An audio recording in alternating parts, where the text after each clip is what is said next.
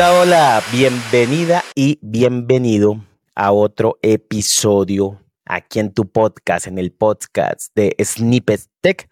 Vamos a continuar con esta serie de episodios acerca de Machine Learning, un tema muy de moda, un tema que está en boca de todos, de todas, que cuando me dicen, Juan, quiero editar una charla, pero no sé qué hacer. Le digo, coloque cualquier cosa, pero que por ahí Machine Learning era que todo el mundo llega a esa charla y todo el mundo quiere ir a esa charla. O sea que, ¿por qué? Porque eso es un tópico que está ahorita eh, muy caliente, un tópico que está este, muy interesante igual y que igual lo estamos palpando en muchos productos, servicios que usamos día a día y que lo podemos aplicar. No necesitamos, como veíamos en el episodio anterior, em, y escuchábamos a, a Henry, pues nos contaba que hay diferentes formas de aprender y de aplicar el machine learning. Entonces,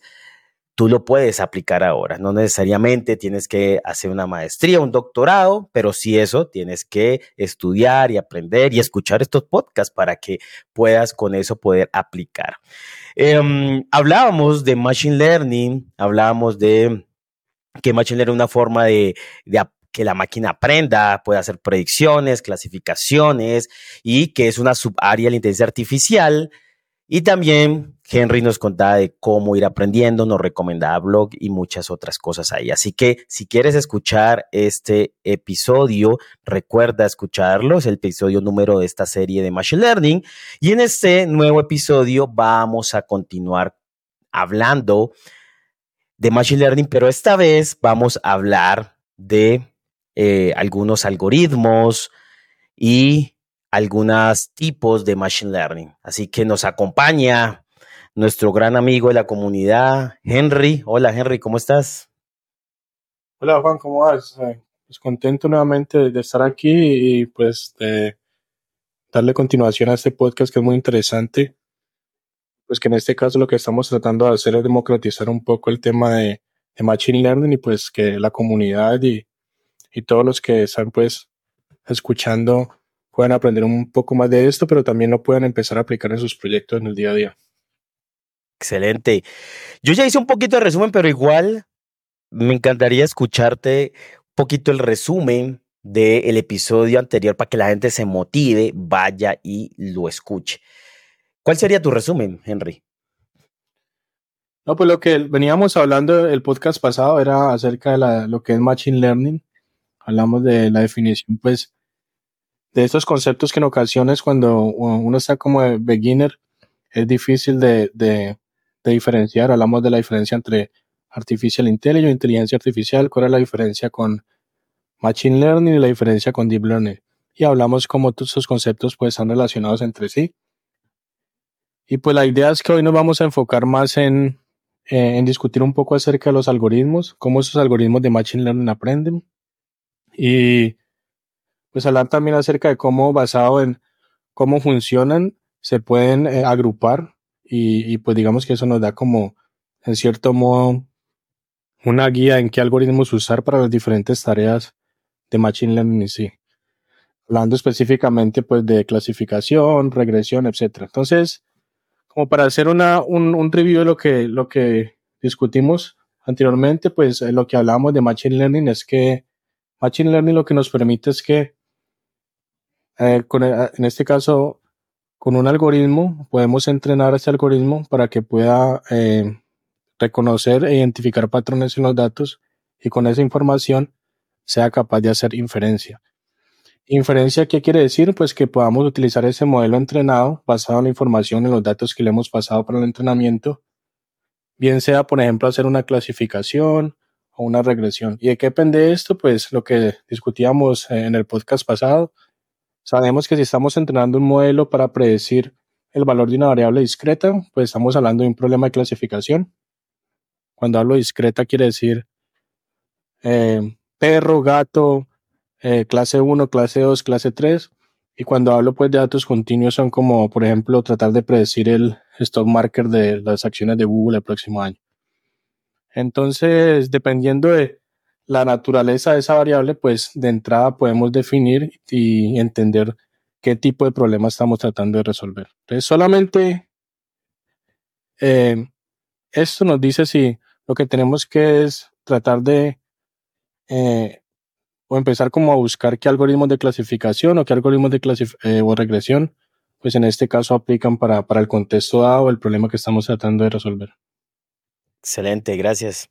Bueno, yo quiero empezar, yo quiero empezar primero por los tipos de Machine Learning.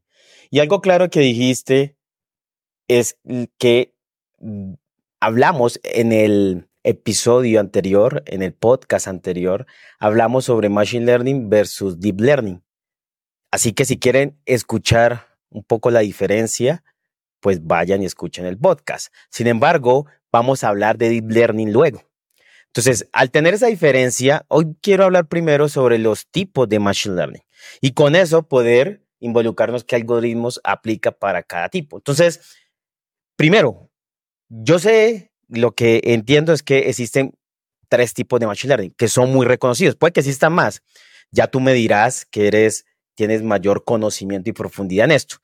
Así que podríamos por estos tipos de Machine Learning. Primero, el supervisado. El segundo, que, que siento yo que es muy escuchado o muy aplicado, que es el no supervisado. Y el tercero, de aprendizaje de reinforcement learning, que es aprendizaje como reforzado, ¿no? Entonces, empecemos por ahí. ¿Qué, qué, qué, qué, qué, cuál es la diferencia entre estos tres tipos de, de aprendizaje? Bueno, es, es importante eh, dejar claro que generalmente lo que uno hace cuando uno va a desarrollar un, piensa un sistema de machine learning o, entrenar un modelo en sí, pues lo que uno hace es basado en el, en el tipo de problema que esté tratando de, de, resolver. Si es un problema de clasificación y regresión, pues que ya hablamos un poco cómo uno reconoce cuándo es clasificación y cuándo es regresión. Uno lo que hace es que empieza a, a evaluar diferentes algoritmos y a tratar de encontrar cuál se ajusta mejor para, digamos, la tarea que, pues, que estamos tratando de resolver. Ahora, es importante diferenciar entre lo que es el algoritmo y lo que es el modelo. Realmente el algoritmo es el procedimiento que en este caso vamos a utilizar para encontrar los mejores parámetros que se ajustan en este caso a nuestros datos y que podemos utilizar para eh, hacer el fit del modelo. Y ya el modelo en sí es cuando ya el algoritmo ha encontrado ese, ese conjunto de parámetros. Entonces, en sí, Machine Learning se reduce a la ecuación datos más algoritmo más eh, parámetros óptimos igual a modelo. ¿sí? Entonces, es digamos que, que es importante resaltar eso. Ahorita, estos modelos, hay diferentes formas eh, de clasificarlos. Entonces, la forma, la forma más común en la que se pueden clasificar es en cómo los algoritmos aprenden. Como tú lo mencionas, generalmente los tres eh, formas de, de, aprendizaje que se reconocen o que de cómo estos algoritmos son capaces de encontrar ese set de, de, de parámetros o cómo estos algoritmos son, son, son capaces de encontrar patrones en los datos es de forma no supervisada, de forma supervisada o utilizando aprendizaje por refuerzo. Entonces, esos son como los tres más reconocidos, pero vamos a ver que en la literatura y si vamos pues al estado del arte y buscamos pues, hay muchos papers donde discuten diferentes eh, eh, versiones o, podríamos llamarlo como variantes de este tipo de aprendizaje. Entonces está también, por ejemplo, aprendizaje semi-supervisado. ¿sí? Entonces, que eso es, eso es realmente, eh, eh, hoy en día, con el tema pues de los LLMs y demás, se, se utiliza mucho también el aprendizaje eh, semi-supervisado. Entonces, esos son como los tres más comunes y pues eh, lo que podríamos hacer entonces es hablar un poco Exacto. de cada uno. Empecemos por supervisado. Listo, entonces hablemos un poco de, de, cuál es el objetivo que con aprendizaje supervisado. Generalmente cuando hablamos de aprendizaje supervisados, hablamos de algoritmos de clasificación o regresión. En este caso, la forma eh, en como nosotros le pasamos los datos o, en este caso eh, el dataset de entrenamiento al algoritmo supervisado es vamos a, pasarle no solamente las instancias o cada una de las observaciones, sino también el label. Me explico. Supongamos que quiero entrenar un modelo de clasificación para determinar si una persona tiene cáncer o no. Entonces, la forma en cómo nosotros vamos a pasarle los datos al algoritmo es generalmente en forma estructurada, por ejemplo, en un archivo en Excel, en donde las columnas pueden ser, por ejemplo, el sexo, la edad de la persona, si tiene algún tipo de enfermedad que de alguna forma pueda estar relacionado con, el cáncer. Y la última columna generalmente es, eh, pues digamos, la clase o el label. Entonces, si es, si tiene cáncer o no tiene cáncer. Cuando los datos se le presentan al modelo de esta forma, estamos hablando de que el modelo va a ser entrenado de forma supervisada. ¿Por qué el modelo va a ser entrenado de forma supervisada?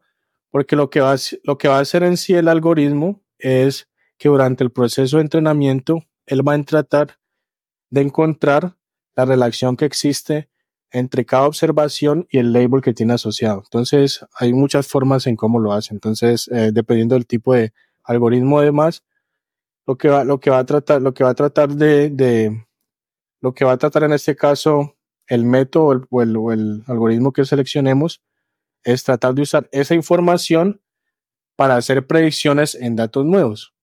Entonces, lo que él hace es usa ese dataset de datos eh, que han sido previamente categorizados o que se les ha asignado pues un label o una variable asociada y con esa información el algoritmo en sí va a aprender a hacer predicciones y clasificaciones basados pues en, esta información. Ahorita, ¿cómo el algoritmo encuentra esa asociación entre, por ejemplo, los datos de este paciente de cáncer y el label, pues que define si el paciente tiene o no la enfermedad, pues digamos que hay muchas técnicas para hacerlo. Entonces, eh, hay, por ejemplo, algoritmos basados en instancias, hay algoritmos basados en optimización. Entonces, ahí ya entramos a saber cómo ese algoritmo, de forma supervisada, aprende a encontrar los patrones. Pero en sí lo que quiero hacer énfasis es en eso. Cuando hablamos de aprendizaje supervisado, es cuando le pasamos en este caso al algoritmo los datos debidamente categorizados o con, su clase o con su variable asociada que, queremos predecir. Y, pues en este caso el algoritmo, como les decía, dependiendo del tipo de, algoritmo que escogamos, que ahorita vamos a hablar dentro de la categoría de algoritmos supervisados que otros, eh, que otras subcategorías existen, pues ya el algoritmo en sí aprende a, hacer predicciones. Claro. ¿Sí? Yo quiero, yo quiero eh, igual dar un ejemplo de cómo lo hemos aplicado en, eh, digamos, en, el mundo real.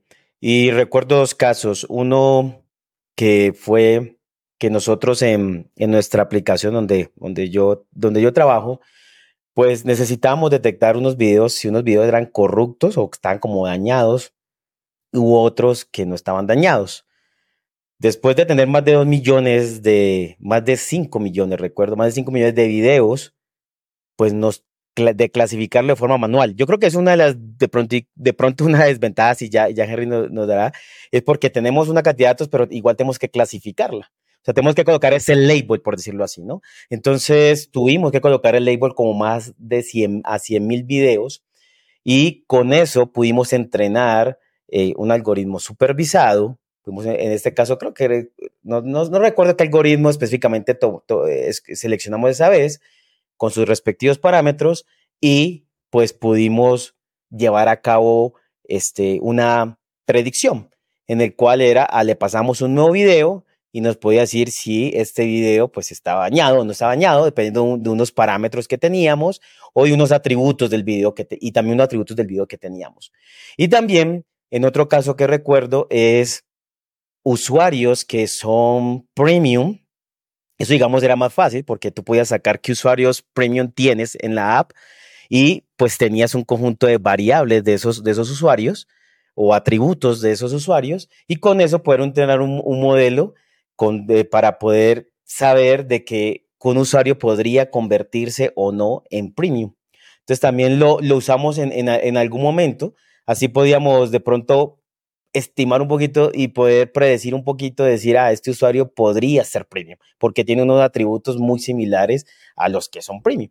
Pero ya teníamos clasificado que era un premium y que no era un premium, que ese es el label o, el tag que dice eh, eh, la etiqueta que dice, dice Henry. Entonces, digamos, son algunos de los casos a grandes rasgos y creo yo que hemos usado un algoritmo de estos. Igual tiene sus desventajas y desventajas. Um, ¿cuál, crees tú, Henry, que sean las ventajas y desventajas de este tipo de, Machine Learning?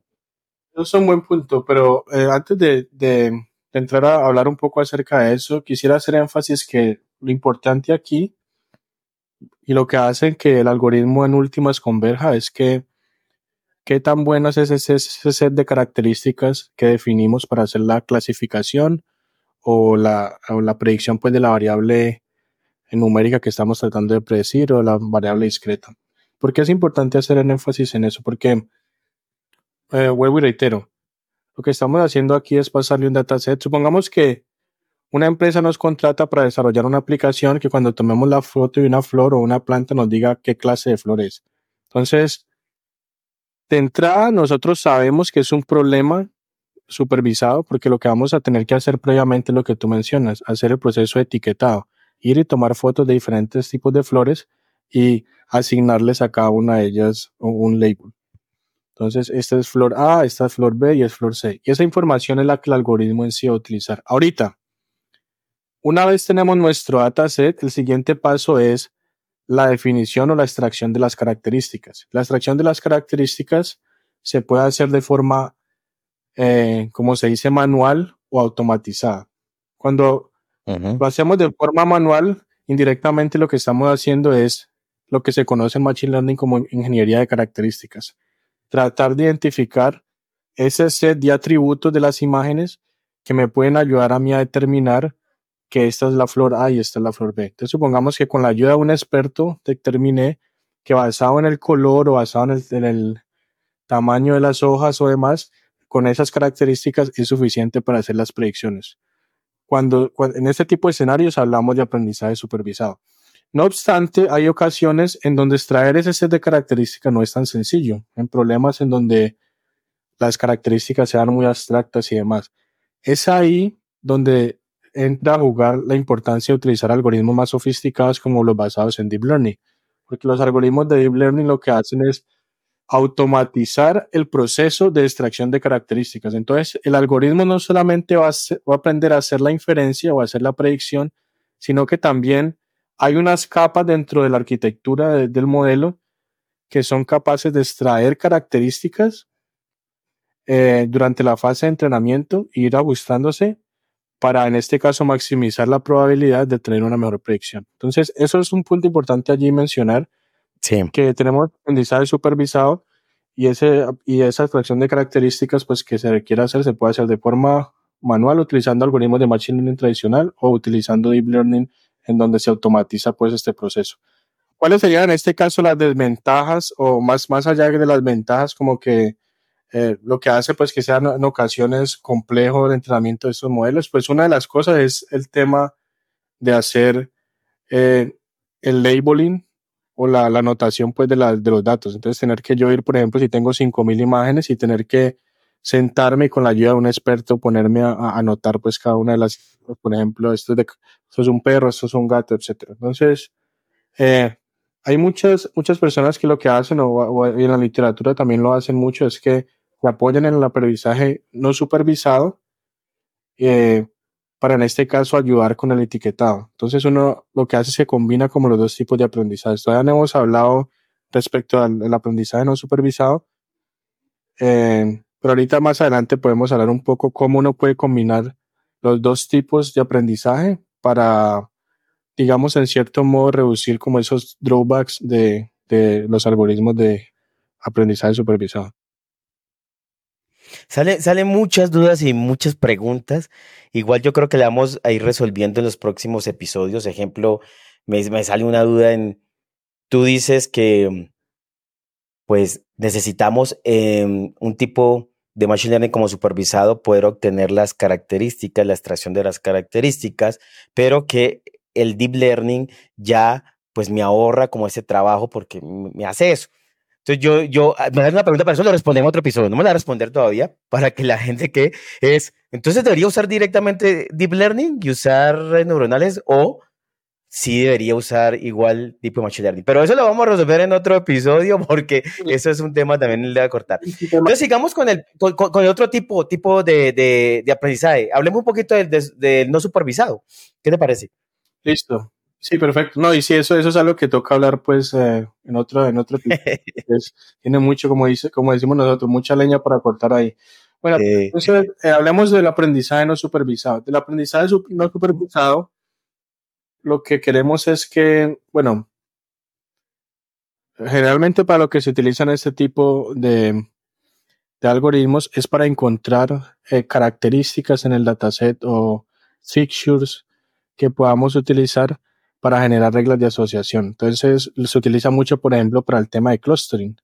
Entonces, eh, supongamos que tengo un dataset y, digamos, que quiero encontrar como qué patrones existen entre los datos.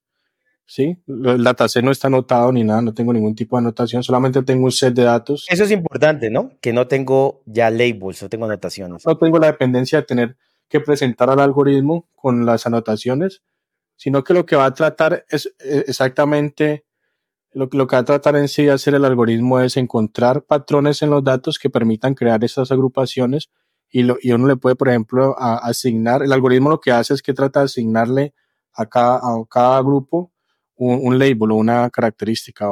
este pertenece al clúster 1 y el clúster 2. Entonces, con esos clústeres uno puede entrar a jugar y, y, y pues digamos que ya hacer cosas mucho más sofisticadas. Pero en sí, lo que hacen estos algoritmos es tratar de encontrar estructuras y características en común entre los, los datos de mi dataset, las observaciones de mi dataset, para generar, por ejemplo, clusters de datos. Es importante que cuando hablamos de ese tipo de, de, cuando hablamos de encontrar reglas de asociación y demás y todo ese tipo de cosas, digamos que cuando lo hablamos así es, es complejo como imaginar cómo ocurre, pero recordemos que al final lo que pasa es que nuestro dataset, que puede ser un dataset de datos estructurados como por ejemplo imágenes, textos, o no estructurado como por ejemplo una tabla, una base de datos, un Excel, al final esos datos estructurados o no estructurados se convierten en una representación numérica vectorial que lo que nos permite es que esa, esa representación numérica la podemos llevar a un espacio eh, de n dimensiones, ya hablando más pues de la parte matemática de cómo sean los algoritmos, que eso lo vamos a ver más adelante. Pero el tener esa representación, por ejemplo, de un paciente de cáncer que tiene X cantidad de atributos eh, eh, como un vector, eso hace que yo pueda hacer operaciones entre ellos e encontrar reglas de asociación. Por ejemplo, si yo sé que tengo este perro y estas son y este es como el, el, el vector de características o la representación numérica o la representación en embeddings de ese perro o esa imagen de ese perro, yo puedo usar ese, ese vector que está en, en una representación vectorial y calcular la distancia con respecto a las otras observaciones en mi dataset, encontrar, por ejemplo, qué reglas de asociación hay entre un zorro y un perro, por ejemplo, o animales similares. Exacto. Ahora, los, los, de aprendizaje supervisado no solamente son los algoritmos de clustering, también algoritmos como por ejemplo de reducción de la dimensionalidad también son considerados algoritmos eh, eh, no supervisados. Exacto. Eh, hay muy interesante y también, y lo vamos a ver en otro episodio, es un término que nos dice Henry embeddings, que al final es un vector de n dimensiones. Pero eso lo vamos a ver en otro, en otro, en otro episodio cuando vamos a introducir un tema eh, eh, del, machine, del machine learning y de deep learning también vamos a introducir por ahí, pero vamos a verlo luego. Pero ahí, ahí, ahí, me, me, me, me, gusta esa explicación que diste y entonces me da la idea que ese, ese aprendizaje semi supervisado es que yo pueda tomar este, el aprendizaje no supervisado para poder encontrar esas etiquetas y ya con eso ahorrarme ese etiquetado y ya con eso poder usar el supervisado luego, ¿no? Exacto, yo puedo coger un porcentaje de mi dataset que ya ha sido anotado por los expertos o por lo y ese, esa sección de mi dataset, em, y, y, basado en esa información puedo entrenar un algoritmo de clustering para que en este caso trate de hacer la diferencia en los, en los, datos, en los datos que no están eh, categorizados o anotados. Entonces ahí pueden combinar los dos tipos de aprendizaje. Excelente. Y vamos al, al, tercer tipo de aprendizaje, pues de los tres más conocidos. Dices tú, bueno, existen otros, pero ya los más reconocidos, escuchados y demás. Y es el de refuerzo. Entonces, ¿este qué consiste?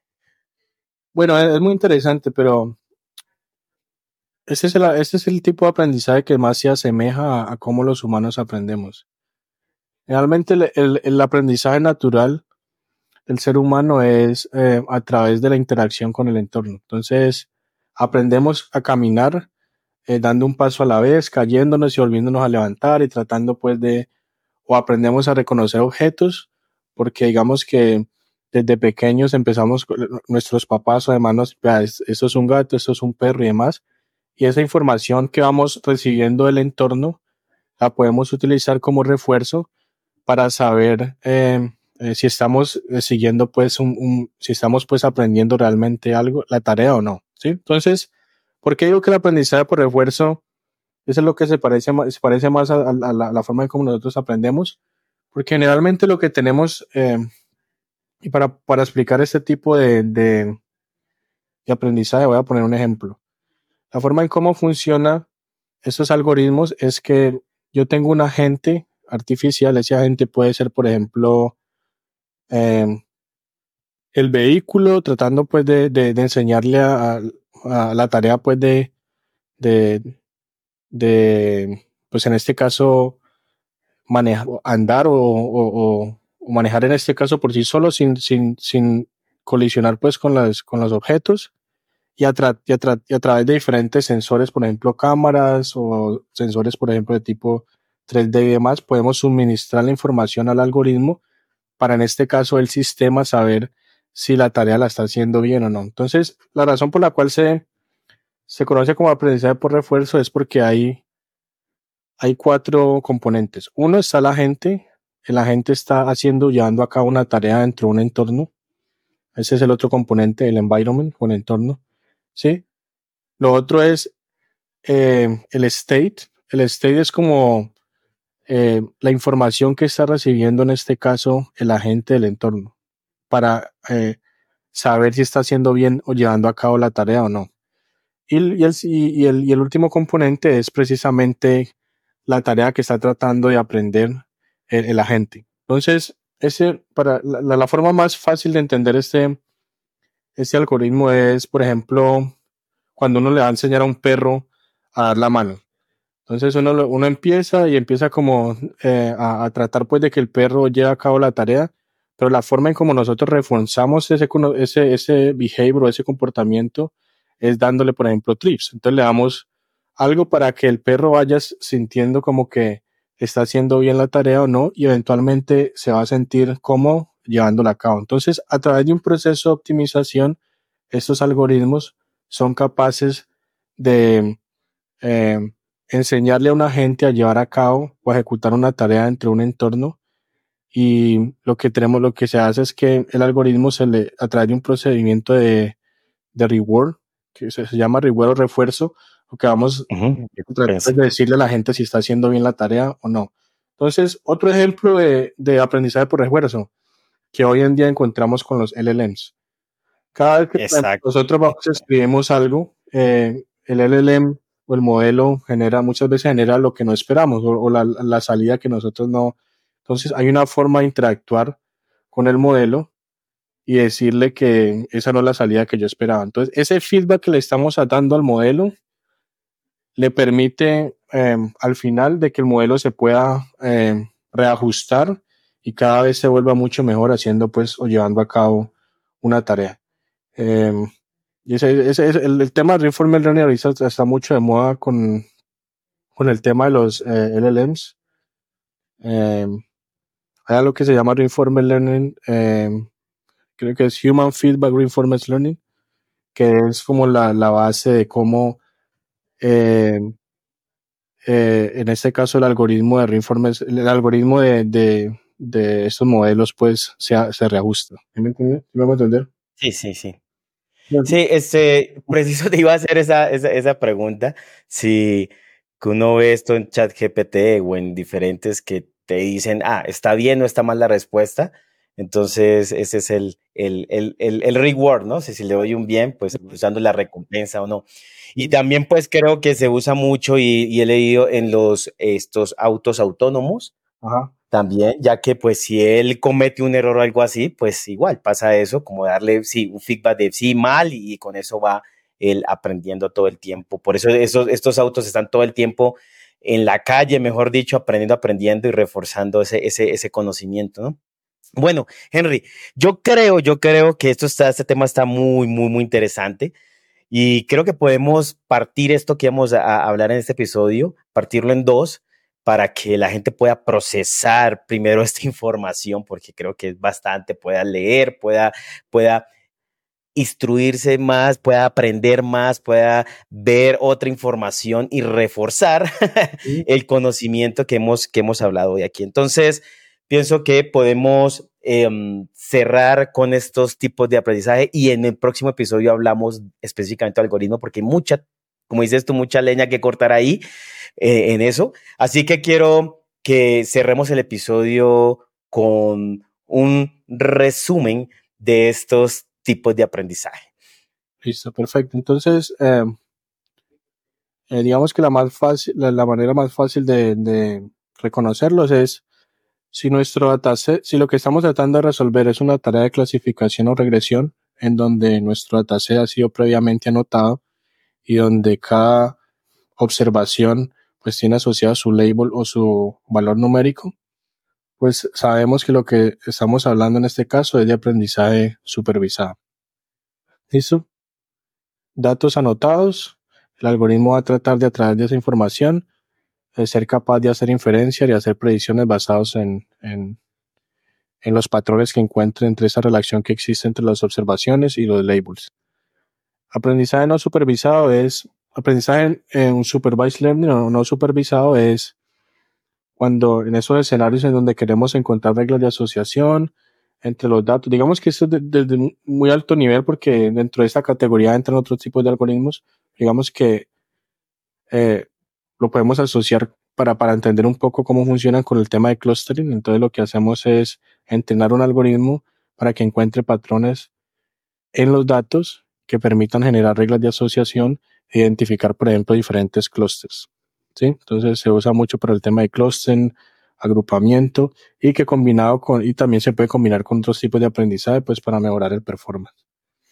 Y aprendizaje eh, basado en refuerzo, que es como el, lo que encontramos hoy por hoy en estos Large Language Models para de alguna forma darle feedback al modelo, que es lo que se conoce como aprendizaje eh, Reinforcement Learning from Human Feedback.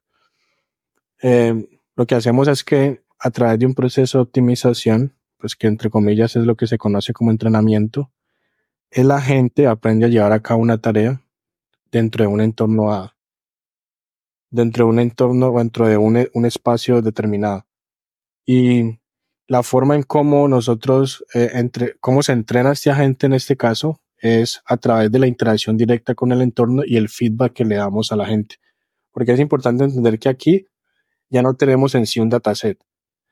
Aquí no tenemos datos, no tenemos datos eh, categorizados o datos, pues, eh, aquí lo que tenemos es ese agente, que ese agente es una entidad abstracta porque puede ser un carro que está tratando, un, un carro cuando hablamos, por ejemplo, de, de carros autónomos. Carros autónomos, pero también puede ser, por ejemplo, un agente que, que aprenda en qué momento durante el año sea, eh, sea la mejor eh, eh, eh, el mejor tiempo para hacer una inversión o puede ser, por ejemplo, en lo que, lo que hablamos pues, de ChatGPT o estos modelos de, para proveerle feedback.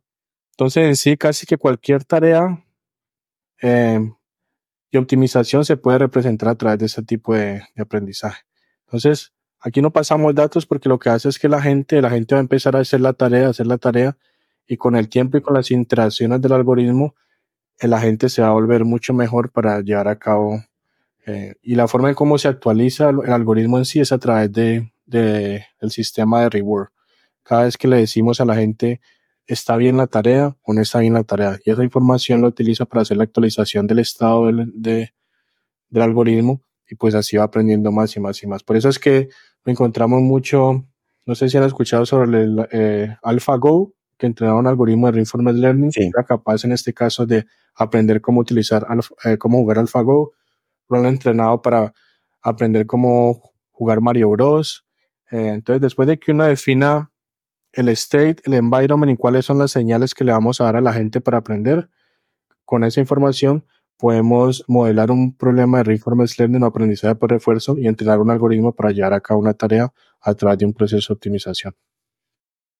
Excelente. No, o sea, mejor explicado que cualquier otro lado. me gusta, me gustan estos temas y, me gusta porque siempre escuchar em, diferentes puntos de vista aclara tu conocimiento y, ayuda a reforzar el conocimiento y a mejorarlo. Así que muchas, muchas gracias.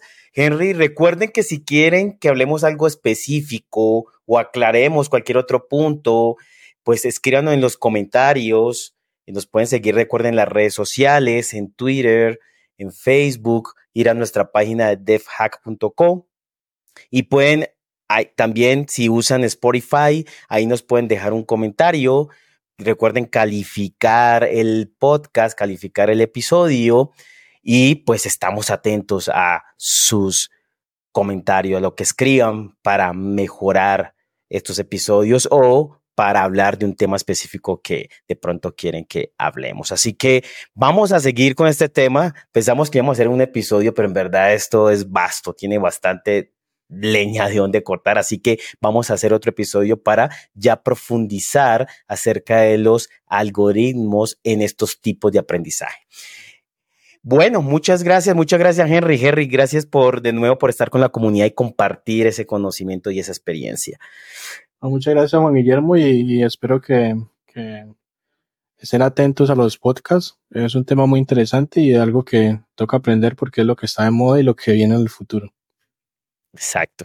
Así que nos vemos en otro episodio. Recuerden compartir, recuerde darle like, recuerde calificarlo, recuerde dejar sus comentarios muy positivos y que quieren que profundicemos o hablemos en otro episodio. Así que muchas, muchas gracias y nos vemos. Chao, chao. Chao, chao.